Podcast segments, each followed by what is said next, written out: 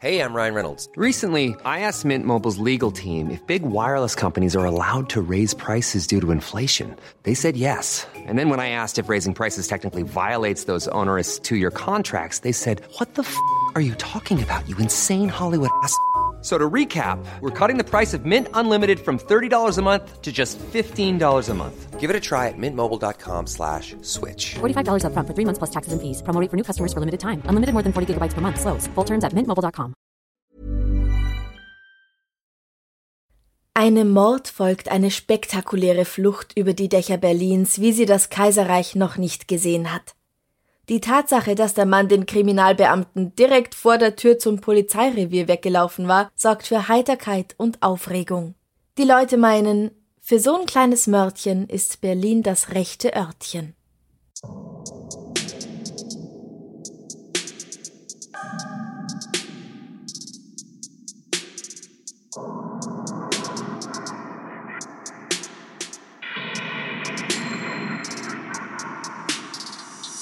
Servus. Christi. Herzlich willkommen bei Darf's ein ein bisschen Mord sein? Dein Podcast zum Thema wahre Verbrechen. Mein Name ist Franziska Singer. Und ich bin Amrei Baumgartl.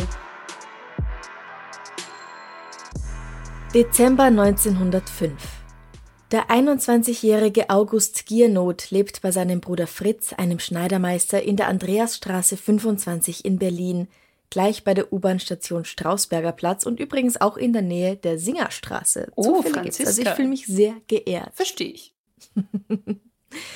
Wenn man sich das heute anschaut auf Google Maps oder auch in echt, wenn man gerade in Berlin ist, da erinnert nichts mehr an die bauliche Situation von damals vor dem Ersten Weltkrieg. Leider. Hm. August ist Hausdiener und Kellner und sucht eine neue Stelle. Dafür hat er in Zeitungen Annoncen aufgegeben. Am 4. Dezember erscheint ein Mann bei ihm, der sich als Oberinspektor Reimann aus Potsdam vorstellt.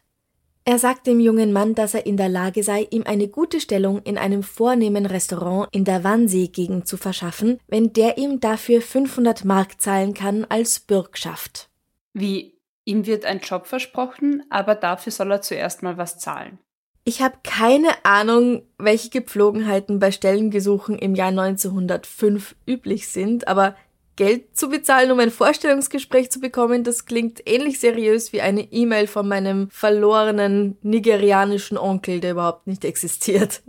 Ja, ja, ich kann es mir maximal irgendwie vorstellen, vielleicht, dass das so eine Art Pfand, Pfandgeschäft ist, weißt du, so als Absicherung, dass er tatsächlich kommt, dass der Job so für ihn reserviert ist sozusagen, dass da Geld hinterlegt werden muss. Aber nicht wirklich gezahlt, sondern mehr so als, als eben Bürgschaft, als Pfand, das er dann wieder zurückbekommt. Das kann ich mir vielleicht so erklären.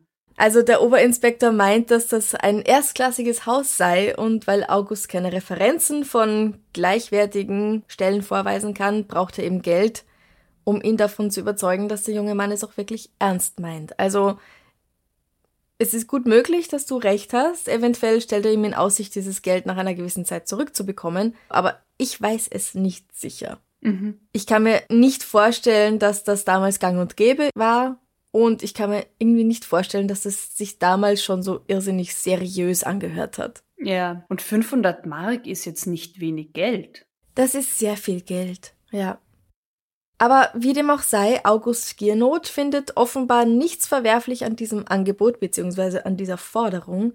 Er steckt seine Zeugnisse und sein Sparkassenbuch, auf dem er 750 Mark hat, ein und folgt dem Mann in den Düppeler Forst beim Wannsee. Und das ist der letzte Ausflug in seinem jungen Leben. Denn hier im Wald ist kein Restaurant. Der Mann, der sich als Oberinspektor Reimann vorgestellt hatte, zieht einen Revolver aus der Tasche und schießt August in den Kopf. Dann legt er den Revolver neben ihn, nimmt sich Sparkassenbuch und Papiere und geht davon. Die Uhr mitsamt der Kette und das Portemonnaie lässt er bei dem Toten, es soll nach Suizid aussehen. Zurück in Berlin verpfändet er dann das Sparkassenbuch für 500 Mark. Er nimmt also gewissermaßen einen Kredit auf das Sparkassenbuch auf, der weniger beträgt, als wenn er mit dem einfach zur Bank gegangen wäre und sich das Geld von dem Konto geholt hätte. Naja, weil dann vielleicht rauskommt, dass er nicht August Giernot ist. Ja, aber er muss dann trotz, er muss da trotzdem einen Ausweis herzeigen. Ach, ja, Oder dann. irgendwas, wo sein Name draufsteht. Okay. Hm. Okay, aber er bekommt auf jeden Fall das Geld. Genau, ja, er bekommt das Geld. Augusts Bruder Fritz und der Rest seiner Familie warten am Abend vergeblich darauf, dass der junge Mann nach Hause kommt. Sie melden ihn am nächsten Tag als vermisst. Am 9. Dezember findet ein Kutscher im Wald eine Leiche. Wenig später erhält Fritz die traurige Nachricht, dass August sich im Wald selbst erschossen habe. Aufgrund der Personenbeschreibung, die er gemacht hatte, ist klar, dass es sich hier um August handeln muss. Und sein Bruder glaubt sofort, dass August sich selbst umgebracht hat? Der hat so seine Zweifel, vor allem auch, weil er weiß, dass das Sparkassenbuch und Ausweispapiere weg sind und seine Zeugnisse. Zeitungen berichten über den Fund der Leiche. Daraufhin meldet sich ein wichtiger Zeuge bei der Polizei. Das ist der Geldvermittler Werner, der ja das Sparkassenbuch in seinem Laden hat. Und es wird klar, dass der Mann, der es verpfändet hatte, nicht der Inhaber gewesen sein kann. Die Handschriften von August und diesem Mann stimmen nicht überein. Die Polizei hat nun eine Beschreibung, wie dieser Kerl ausgesehen hat. Ja gut, aber das ist jetzt auch nicht sehr verlässlich, oder? Also vor allem Tage später dann noch zu rekonstruieren, war halt ein Mann. Ja, genau, leider. Aber aus der Art, wie der Gesuchte den jungen Mann in die Falle gelockt hatte, zieht der Berliner Kriminalinspektor Braun den Schluss, dass er so etwas nicht zum ersten Mal gemacht hat. Er meint, dass der sogenannte Oberinspektor Reimann bereits Erfahrung mit Betrügereien, Kautionsschwindel und ähnlichen Verbrechen haben muss. Und was sie haben, ist seine Unterschrift auf dem Wechsel. Er lässt jetzt deshalb das umfangreiche Handschriftenmaterial der einschlägigen Dienststellen des Polizeipräsidiums einer genauen Prüfung unterziehen. Also du musst dir wirklich vorstellen, dass nun tagelang jemand da an seinem Schreibtisch sitzt und eine Schriftprobe nach der anderen Zug um Zug mit der vergleicht. Und schließlich wird er auch fündig. Diese Handschrift sieht der eines gewissen Rudolf Hennig sehr, sehr ähnlich. Sofort wird ein Steckbrief in allen Zeitungen ausgesendet und eine Belohnung von 500 Mark versprochen. Karl Rudolf Hennig wird als 1,68 Meter groß beschrieben, schlank mit hellblauen, stechenden Augen und starken Brauen. Er hat ein schmales, blasses Gesicht, schwarzbraunes Haar und einen dunklen Schnurrbart, einen kahlen Scheitel, hervorstehende Backenknochen und unter der Kehlgrube eine Narbe. Er trägt einen schwarzen steifen Hut, einen dunklen Überzieher und Jackettanzug, einen langen hellen Schlips mit birnenförmiger Perlnadel und einen Stock mit rundem Silbergriff. Oft hat er einen blauen Aktendeckel oder eine schwarze Tasche bei sich. Am Schluss heißt es wenn ein jeder aufpasst, muss es gelingen, den Mörder, der frei unter der Bürgerschaft umherläuft, zu fassen. Tag und Nacht warten Kriminalbeamte an den Berliner Bahnhöfen und den Zufahrtsstraßen mit einer Fotografie von Hennig für den Fall, dass er versucht, aus der Stadt zu fliehen. Aber mehrere Wochen vergehen, ohne dass von dem Raubmörder auch nur eine Spur zu entdecken ist. Sie scheinen sich halt tatsächlich sehr sicher zu sein, dass er das tatsächlich auch ist, oder? Ja. War das so eindeutig, dieser Handschriftenvergleich, dass, dass sie. Ich finde es bemerkenswert, dass sie sich dann so auf, auf diesen einen Täter oder vermeintlichen Täter festfahren. Anscheinend sind sie sich 100% sicher, dass das er sein muss. Aber mehrere Wochen vergehen, ohne dass von dem Raubmörder auch nur eine Spur zu entdecken ist. Bis zum 9. Februar 1906. An diesem Tag kommt die Witwe Schulz auf das 17. Polizeirevier in der Wörterstraße 1 und meldet, dass ein junger Mann bei ihr wohnt, der ihrer Meinung nach dem Mann aus den Zeitungen ähnlich sieht. Er nennt sich aber anders. Er sagt, dass er Heine heißt und aus Hamburg stammt. Zwei Polizisten gehen mit ihr mit, um sich diesen Typen mal anzusehen. Er streitet natürlich ab, dass er der gesuchte Raubmörder ist, meint aber, er kommt gern mit ihnen mit aufs Revier. Auf der Treppe zur Polizeistation dreht er sich dann blitzschnell um, reißt einen Revolver aus der Tasche und hält ihn dem hinter ihm gehenden Polizisten ins Gesicht. Laut einer Quelle will er ihn eigentlich erschießen, das geht aber nicht, weil die Waffe ist noch gesichert und darum dreht er die Waffe dann um und schlägt ihn einfach damit zu Boden. Dann sprintet er davon. Im Laufen entsichert er den Revolver und schießt. Dabei trifft er einen Postbeamten, der ihn aufhalten wollte, mit einem Streifschuss. Rudolf rennt und rennt, ganze 80 Meter laut Google Maps, bis zur Schönhauser Allee 28. Da steht nämlich das Haustor gerade offen und dort rennt er hinauf ins oberste Stockwerk. Er beugt sich noch über das Treppengeländer und schießt zweimal auf seine Verfolger. Dann schwingt er sich auf das Fensterbrett und springt eineinhalb Meter zum Fenster des nächsten Hauses. Dazwischen geht's aber fünf Stockwerke nach unten. Durch eine Luke schwingt er sich dann in diesem Nachbarhaus auf das Dach und läuft über Firste und schmale Simse immer weiter von Dach zu Dach bis zur Treskowstraße 14, heißt es. Ich habe mir das mal auf der Karte angesehen. Das wäre eine Strecke von 3,6 Kilometer. Ich habe zuerst gedacht, da hat sich jemand vertan, weil das erscheint mir dann doch zu irre. Da sind auch noch Straßen dazwischen, da kann er nicht wirklich über Straßen drüber springen. Dann habe ich herausgefunden, dass diese Straße heute einen anderen Namen hat.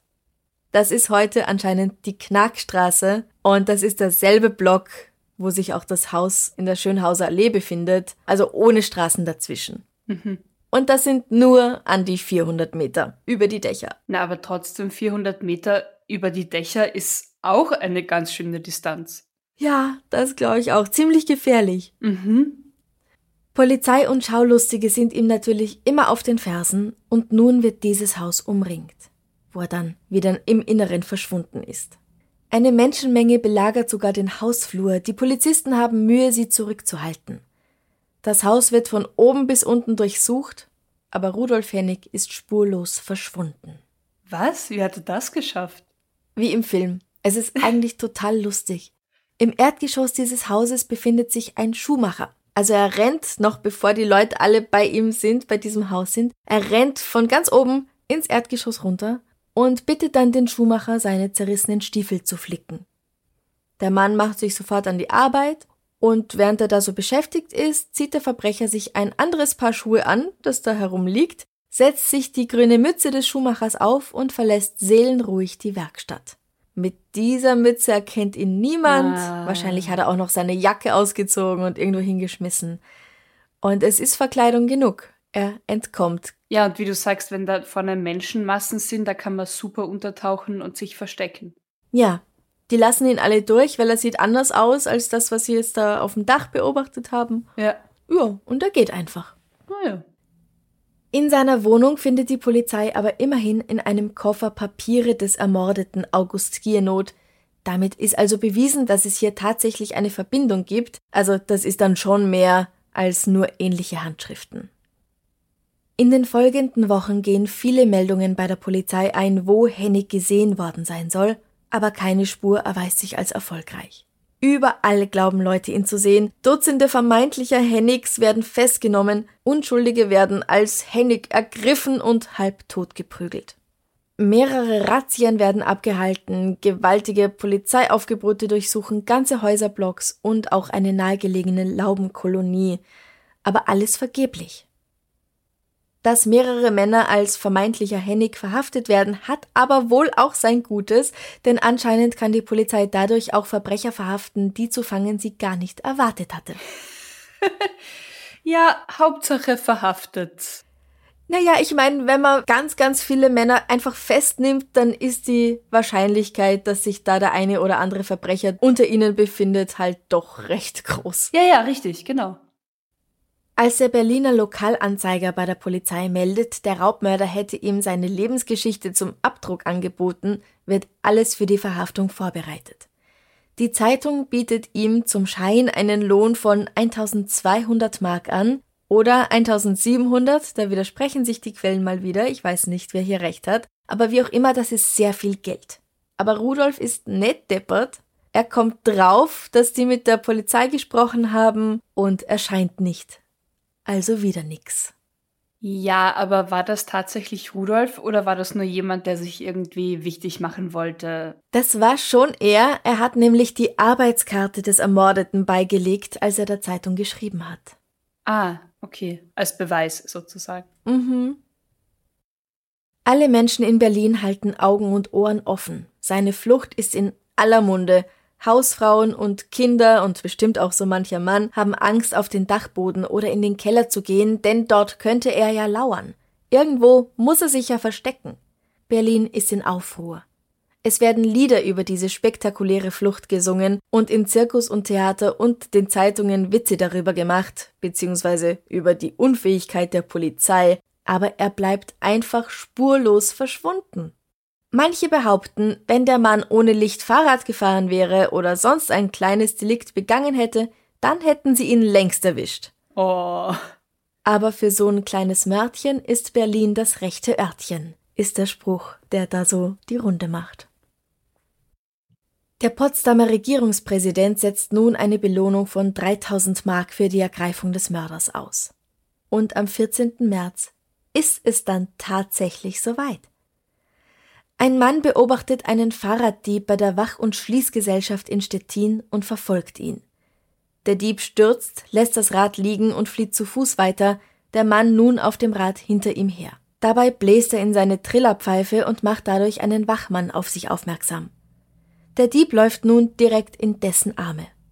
Der packt ihn und führt ihn mit Hilfe des ersten Mannes zum Revier. Knapp davor kann der Dieb sich frei machen und seinen Revolver ziehen. Er schießt dem Polizisten ins Gesicht aber der kann ihn trotzdem mit seinem Stock niederschlagen. Auf der Wache stellt man fest, dass dieser Fahrraddieb der seit gut drei Monaten gesuchte Raubmörder Hennig ist. Und übrigens, wer sich nicht so gut auskennt, ich habe auch nachsehen müssen, Stettin liegt in Westpommern und gehört seit dem Ende des Zweiten Weltkriegs zu Polen. Und es liegt an der Ostsee, also circa 140 Kilometer von Berlin entfernt. Das heißt, oh, wow. Er muss es irgendwie aus dieser Stadt rausgeschafft haben. Aber es ist ja dann schon etwas mehr als einen Monat nach seiner spektakulären Flucht über die Dächer. Ich nehme mal an, dass sie dann aufgehört haben, die Bahnhöfe zu kontrollieren. Ja. Ganz einfach. Ja. Oder er hat sich mal wieder ganz toll verkleidet. Mit einer anderen Jacke. Und einem anderen Hut. Oder seinen Schnauzbart irgendwie anders gekämmt, oder? Ja, ja, ja. Ja. Diese Festnahme ist jetzt so ein Riesending, dass sie sogar dem Kaiser telegrafisch mitgeteilt wird. Und in Berlin werden Extrablätter mit dieser Information ausgegeben, damit es auch jeder weiß. Das ist echt eine gute Story. Und hat nicht jemand gesagt, wenn er ohne Licht Fahrrad gefahren wäre, dann hätten sie ihn bestimmt schon erwischt? Ja, und dann wird er tatsächlich beim Diebstahl eines Fahrrads erwischt. Richtig. Also das ist schon irgendwo ein Zufall. Ja. Aber jetzt erzähl mir ein bisschen mehr über diesen Hennig. Natürlich, sehr gern. Karl Rudolf Hennig wird am 30. Oktober 1874 in Berlin geboren. Sein Vater ist Handwerksmeister.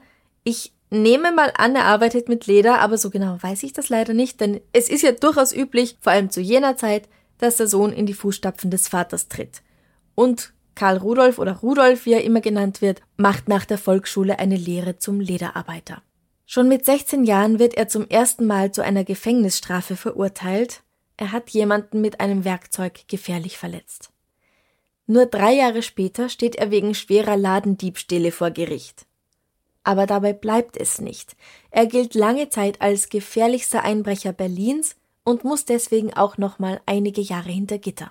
Er stiehlt, fälscht Pfandscheine und versucht sich schließlich auch noch als Heiratsschwindler. Wow, ambitioniert. Also ohne Bewunderung, aber wie stellt er das alles an? Er gibt sich zum Beispiel als Kaufmann oder als Fabrikant aus und freundet sich mit einer Witwe oder einer jungen Frau an. Wenn er mit Sicherheit weiß, dass sie Geld hat, bittet er sie, ihn zu heiraten und haut dann mit der Kohle ab.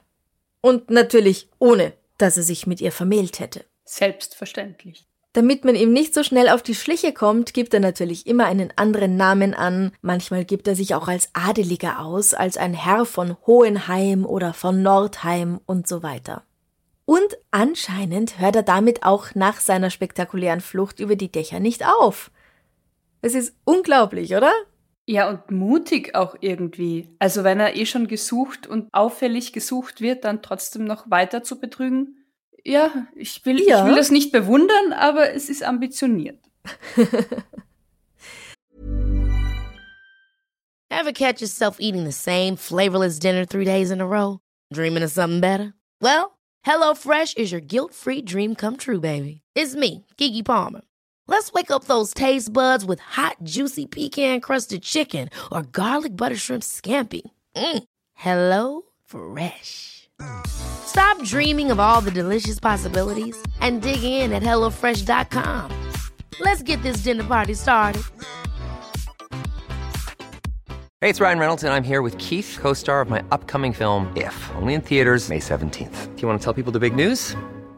All right, I'll do it. Sign up now and you'll get unlimited for $15 a month in six months of Paramount Plus Essential Plan on us. Mintmobile.com slash switch. Upfront payment of $45 equivalent to $15 per month. Unlimited over 40 gigabytes per month. Face lower speeds. Videos at 480p. Active Mint customers by 531.24 get six months of Paramount Plus Essential Plan. Auto renews after six months. Offer ends May 31st, 2024. Separate Paramount Plus registration required. Terms and conditions apply if rated PG.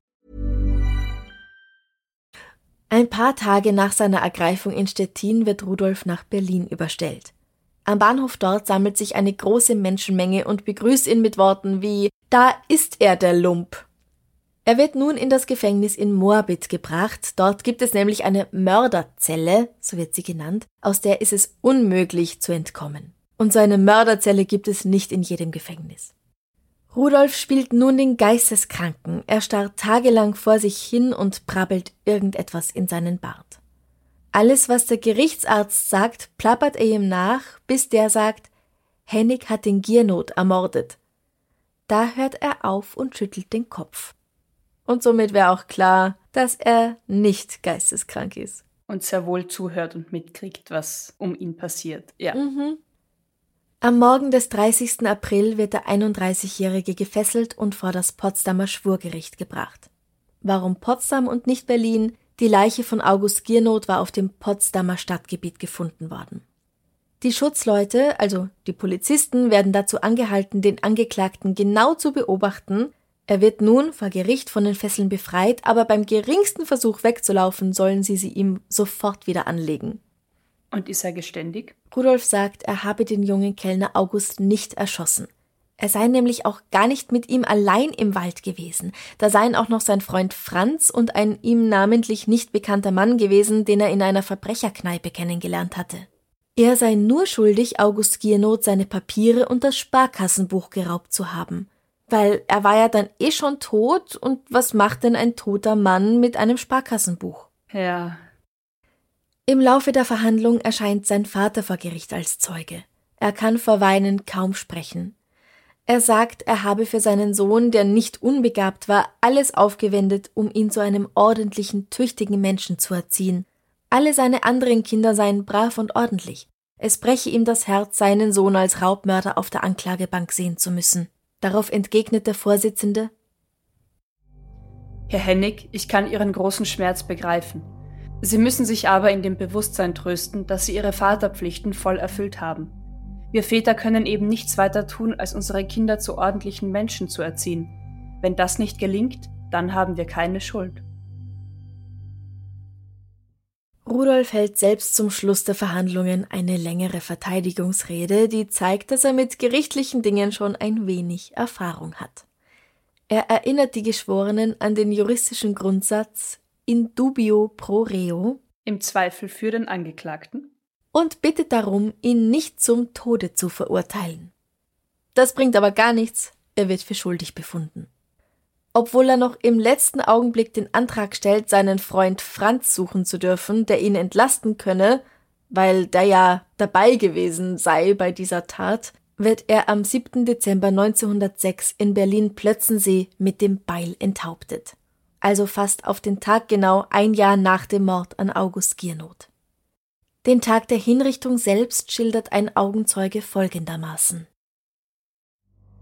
Als wir morgens um Viertel acht Uhr schauernd in der nasskalten Witterung und erregt der kommenden Dinge harrend uns vor der Pforte einfanden, erblickten wir nur drei Gendarmen, die dort patrouillierten.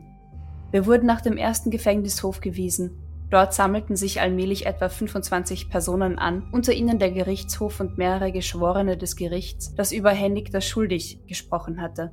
Sämtliche Zivilpersonen waren in feierlicher Kleidung, unter ihnen mir ein durch seine Größe und Stärke auffallender alter Herr, der mit seinen weißen Handschuhen stark beschäftigt schien. Es war der Scharfrichter Schwyz aus Breslau. Hinter ihm standen drei kräftige jüngere Gestalten in Mütze und grauer Jacke, die Gehilfen. Nachdem die Zeugen vollständig beisammen waren, wurde mitgeteilt, dass die Hinrichtung auf dem dritten Gefängnishofe stattfinde.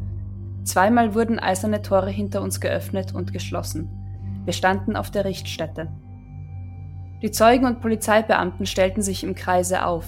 Im Vordergrund stand ein schwarz behangener Tisch, an welchem der erste Staatsanwalt in Amtstracht Platz nahm. Im Hintergrund befand sich ein kleinerer, ebenfalls schwarz gedeckter Tisch, auf dem die Geräte zur Hinrichtung lagen. dann in der Mitte das Schafott, eine niedere, rot angestrichene Bank mit einer Vertiefung für das Haupt des Verurteilten. Während wir mit höchster Erregung den kommenden Dingen entgegensahen, öffnete sich eine kleine eiserne Tür in der Mauer. Geleitet von fünf Gefangenenaufsehern erschien Hennig, bleich, übernächtig, die Wangen eingefallen. Er stieß bei seinem Erscheinen unverständliche Schreie aus. Der Verurteilte wird von den Gehilfen des Scharfrichters vor dem Block auf die Knie gezwungen, dann saust das Beil auch schon auf seinen Nacken nieder. Nach der Vollstreckung wird Karl Rudolf Hennigs Körper in einen schwarz gestrichenen Holzsarg gelegt, sein Kopf wird zu seinen Füßen dazugelegt. Der Sarg wird verschlossen und abtransportiert, alle Anwesenden müssen den Ort unverzüglich verlassen. Der Spaß ist vorbei. Beziehungsweise, was heißt Spaß? Der Augenzeuge beschreibt es so, dass sie gleich darauf bis ins Innerste erschüttert auf der Landstraße stehen. Das glaube ich. Also ich glaube, das mit ansehen zu müssen, ist alles andere als unterhaltsam. Ich glaube auch, wenn einer so viel schreit Ja. und sich wehrt, dass das nochmal viel schlimmer ist, als wenn jemand sagt, okay, ja, macht's es halt. dem Schicksal ergeben. Also ich glaube, egal wie, Ja. ist eine Hinrichtung und gerade wenn jemandem der Kopf abgehakt wird, boah, ich stelle mir das so grauslich vor. Aber noch viel Mhm. mehr, wenn jemand tatsächlich in Todesangst schreit, weil das spürst du schon und kriegst nochmal ganz anders mit. Ja, ja. Der Dichter Christian Morgenstern spricht sich übrigens gegen seine Hinrichtung beziehungsweise auch gegen die Todesstrafe im Allgemeinen aus. Sympathischer Kerl. Ja, der hat doch so schöne Gedichte geschrieben. Ja, richtig. Ich habe ja schon anklingen lassen, dass Rudolf Hennigs Flucht 1906 in aller Munde ist. Sie beschäftigt nicht nur die Erwachsenen, sondern fasziniert auch die Kinder. Manchmal wird dann allerdings aus dem Spiel ernst. Ein paar Tage nach der Verhaftung spielen einige Buben eine verschärfte Variante von Räuber und Gendarm. Sie nennen es Hennig und der Schutzmann. Irre gefährlich muss das sein, was die Kinder da an Stunts hinlegen, weil sie versuchen natürlich genauso cool zu sein wie Hennig, der da über die Dächer gelaufen ist. Und dann kommt leider das, was kommen muss. Eins der Kinder hat von zu Hause eine Schusswaffe mitgehen lassen. Die geht los und ein Kind stirbt. Oh nein. Ich will jetzt aber nicht mit einem toten Kind aufhören. Ja, bitte nein. Es wird auch ein Film über diesen Fall gedreht. Anfang 1906, da steckt dieses Medium noch relativ in den Kinderschuhen. Der Film Die Flucht und Verfolgung des Raubmörders Rudolf Hennig über die Dächer von Berlin ist nur einer von mehreren, die den Stoff filmisch umgesetzt haben und in den Lichtspielsälen für Furore gesorgt haben. Ist der Film kürzer als der Titel? 120 Meter. Ah, okay. Dadurch kommt es zum ersten Fall von Zensur eines Films in Deutschland. Am 13. April 1906 erlässt das Berliner Polizeipräsidium ein Vorführungsverbot für alle auf künstlichem Wege hergestellten Darstellungen von Hennigs Mordtat und seiner Flucht, weil die preußischen Behörden sich und ihre Beamten durch die Darstellung stark verunglimpft fühlen. Oh, ich hätte jetzt was gedacht wegen eben Nachahmungsgefahr. Die waren einfach nur beleidigt? Die sind hauptsächlich beleidigt, allerdings ist das zweite Argument auch, dass das Verfahren ja läuft gerade. Und dass Aha. man deswegen da nicht das zeigen sollte. Ja. Aber ich glaube, hauptsächlich beleidigt. Mhm. Das Aufführungsverbot gilt zwar nur ein paar Tage lang, wenig später wird dann jedoch eine Vorzensur eingeführt. Das heißt, dass die Polizei alle Filme absegnen muss, die im Kino gezeigt werden sollen. Also die Polizei muss dann entscheiden, oder darf dann entscheiden, ob das in Ordnung ist, einen Film zu zeigen oder ob er verboten werden soll. Innerhalb weniger Jahre erlassen dann die meisten deutschen Länder ähnliche Verordnungen. Ich muss irgendwie bei der Flucht über die Dächer immer an, kennst du die Kindergeschichte, ich glaube von Astrid Lindgren, Carlson auf dem Dach? Ja, Irgendwie musste ich da die ganze Zeit an Carlson auf dem Dach denken. Wobei der definitiv, was ich weiß, zumindest keine Menschen umgebracht hat. Nein, ich bin mir Oder? ganz sicher, dass sowas nicht vorkam. Ja, Nein. okay. Ich muss an Mission Impossible denken bei dieser ganzen Sache. Oder halt an Filme wie Mission Impossible. Ja, da sieht man mal, wie dein Hirn funktioniert und wie mein Hirn funktioniert. Ja, aber mit der Verkleidung, die ja, weißt du, er setzt sich einfach eine andere Mütze auf. ja, ja, ja, stimmt. Ja. Dann erkennt ihn niemand mehr, nachdem er über die Dächer gesprintet ist. Ja. Ist ja doch sehr halsbrecherisch und echt gefährlich. Naja, und eineinhalb Meter Lücke sind, das ist nicht ohne. Vor allem, wenn es dann irgendwie fünf Stockwerke in die Tiefe geht. Ja, aus einem Fenster in ein anderes Fenster. Ohne Anlauf und du hast nur einen Versuch. Mhm. Weil wenn der schief geht, dann, naja. Genau. Dann fliegst du mal, ich weiß nicht, 15 Meter in die Tiefe. Ja. Und das alles nur, weil ein junger Mann Arbeit finden wollte. Ähm, so werde ich das nicht sehen. Das alles nur, weil ein junger Mann keine Lust hatte, sich eine ordentliche Arbeit zu suchen und stattdessen vorgezogen hat, Verbrechen zu begehen. Ja, okay, ja, entschuldige. So rum, so rum wird ein Schuh draus. ja, ja, gebe ich dir recht. Wir wollen die Schuld ja nicht beim Ja. Opfer suchen. Nein, nein, ich, es war auch keine Schuldzuweisung meinerseits. Ich, ich wollte eher die Tragik da hervorheben, dass August ja tatsächlich einfach nur arbeitswillig war und an eine Scheißfigur geraten ist. Ja, also August war 21 Jahre alt, als er gestorben ist und Hennig war dann 32. Ja, mich fasziniert auch, dass die Handschriftenprobe damals schon anscheinend so ausgebaut war. Ist ausgebaut das richtige Wort? Also, dass es das tatsächlich damals schon gab und dass es so viele Handschriftenproben gab, die zur Verfügung standen. Naja, das war aber auch so ungefähr das Einzige, was sie hatten. Ja, Zeichnungen und Handschriften. Ja, weil sonst hat man vielleicht schon die Möglichkeit gehabt, Fingerabdrücke zu vergleichen, aber also die Karteien von Fingerabdrücken, die gibt's noch lange nicht. Ja, DNA weit noch. erst recht nicht. Ja, richtig. Ja klar, es macht Also Sinn. Und alles- Handschriften hat man Ja. am ehesten noch von den Leuten. Genau. Ja, nee, finde ich cool auch, dass das eben so erfolgreich tatsächlich dann angewendet werden konnte. Es hätte natürlich sein können, dass das ein absoluter Griff ins Klo ist mit diesem Hennig. Andererseits hätten sie ihn dann wahrscheinlich für was anderes trotzdem dran gekriegt, wie ja so manchen anderen anscheinend auch. Ja. Ob man den Mörder sonst gefunden hätte, man weiß es nicht. Ja, eben. Ja. Glaubst du, dass es diesen Freund Franz und den Unbekannten tatsächlich gab?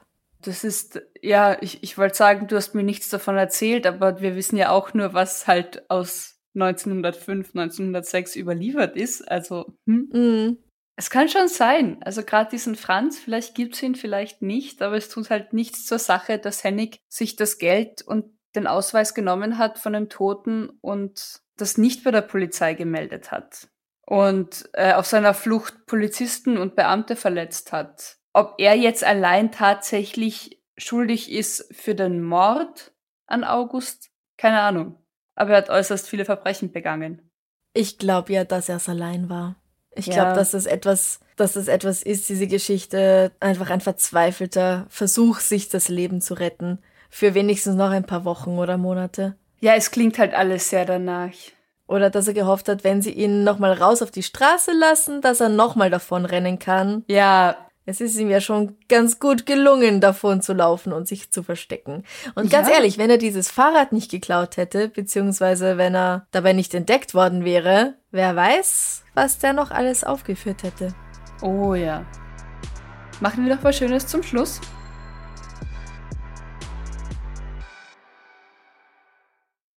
Machen wir noch was Schönes zum Abschluss? Franziska, was machst du, um dich sofort glücklich zu fühlen, wenn du gute Laune brauchst? Was ist so dein Spezialgeheimrezept? Ui, mm. Also Schokolade essen hilft eigentlich relativ gut. Mhm. Was mache ich sonst? Es kommt ganz drauf an, warum es mir gerade nicht so gut geht, oder? Ja, aber ich, also ich will ja wissen, ob es so eine Pauschallösung dafür gibt. Wo du sagst, ja, wenn du gute Laune brauchst, dann mache ich das und dann funktioniert das immer. Oder fast immer. Oder oft. Oder häufig. Oder manchmal. keine Ahnung, Oder nie. Ab und an. Also McFluff knuddeln, das hilft auf jeden Fall. Und deine Mm, Nase riecht ja. so gut. Und mein Gesicht so ein bisschen in seinem Fell vergraben. Das hilft meistens ganz gut. Ja. Mhm. Was machst du, wenn du spontan bessere Laune brauchst? Also Schokolade, glaube ich, rangiert da auch ganz oben auf der Liste. Kein Kaffee? Nein, weil wenn ich, wenn ich gute Laune brauche, dann sind meine Nerven eher schon dünn und dann nochmal mit Koffein noch mehr Herzrasen zu verursachen, ist irgendwie sehr kontraproduktiv. Okay, ich verstehe. So vernünftig und erwachsen bin ich jetzt mittlerweile. Und, äh, hm, Musik hilft ganz oft. Einfach so für drei Minuten Musik hören und irgendwie kurz, kurz nur Musik hören. Welches Lied? Das hängt echt sehr von der Stimmung ab. Ah, welches Lied? Also gute Laune Musik. Momentan funktionieren bei mir so alte Hits ganz gut wie Spice Girls zum Beispiel. Uh, mhm. Ja. Oder Aqua. Aqua? I'm a Barbie Girl. Oh Gott. Ja, bei mir ist so was, was meistens geht, spätestens ab der zweiten Hälfte, aber ich weiß, das ist überhaupt nicht deins. Queen, Bohemian Rhapsody. Spätestens dann bei diesem I see a little. Mhm. Sind Okay, aber mehr als drei ähm, Minuten, bin ich mir ganz sicher. Ja, das stimmt, vielleicht sind es auch fünf Minuten. Aber ja, Schokolade, Musik, Mhm. atmen. Manchmal hilft es tatsächlich. Atmen. einfach- Atmen ist gut. Ja, also In atmen Lebenslage. ist wirklich ähm, Gesundheit. Lebensfördernd. Ja. Ja. So, Richtiges. Atmen, tiefes Atmen. Auch Ja, sehr, tiefes sehr. Atmen. Mhm. Und seitdem ich drüber nachdenke, will ich jetzt ein Eis. Aber wir sollten nicht immer mit Essen aufhören, hat's geheißen. Deswegen stellen wir die Frage am Freitag wieder auf Facebook und Instagram und freuen uns über eure Antworten, was ihr so macht, wenn ihr ganz dringend, ganz spontan einfach mal gute Laune braucht. Und weißt du, was mir auch echt gute Laune bereitet? Unsere Komplizen auf Steady, Ja. mir auch. Wir sagen wieder Danke. Und zwar bei Nicole S., Jasmin B., Sandra MB, Lia C., Simon Sch, Iris M., Sonja H. Johanna B. und Jeanette R. Danke, danke, danke fürs Komplize sein, Komplizin sein und uns auf Steady unterstützen. Es gibt außerdem das Darf's ein bisschen Mord sein Buch in jedem Buchhandel zu bestellen, wenn es nicht auf Lager ist. Und alle Links findet ihr natürlich auf www.darfseinbissalmordsein.com. Danke, danke, danke fürs Zuhören.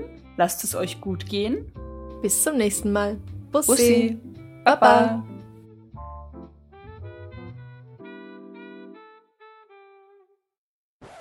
Er sagt dem jungen Mann, dass er in der Lage sei. Jetzt habe ich den Text verloren.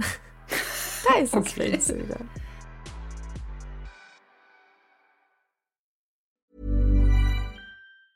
Ever catch yourself eating the same flavorless dinner three days in a row? Dreaming of something better? Well, HelloFresh is your guilt free dream come true, baby. It's me, Kiki Palmer.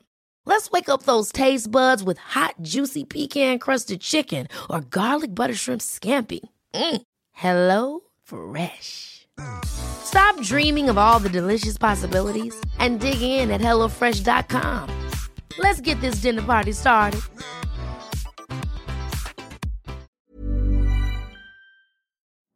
Liebe findet den unterschiedlichsten Ausdruck quer durch die Geschichte. Doch ist es wirklich immer Liebe? Lasst uns über Sex sprechen, von skandalösen Stories aus der Antike über die Geschichte von Fetischen bis hin zu den unanständigen Geheimnissen berühmter Personen. Bei Liebesgeschichte gehen wir der Entwicklung der menschlichen Sexualität auf den Grund. Unterhaltsam, lehrreich und im besten Sinne des Wortes tabulos stellt Franziska Singer, das bin ich, jede Woche die Frage, wer, wann, mit wem und wie. Wer Liebesgeschichte überall, wo es Podcasts gibt.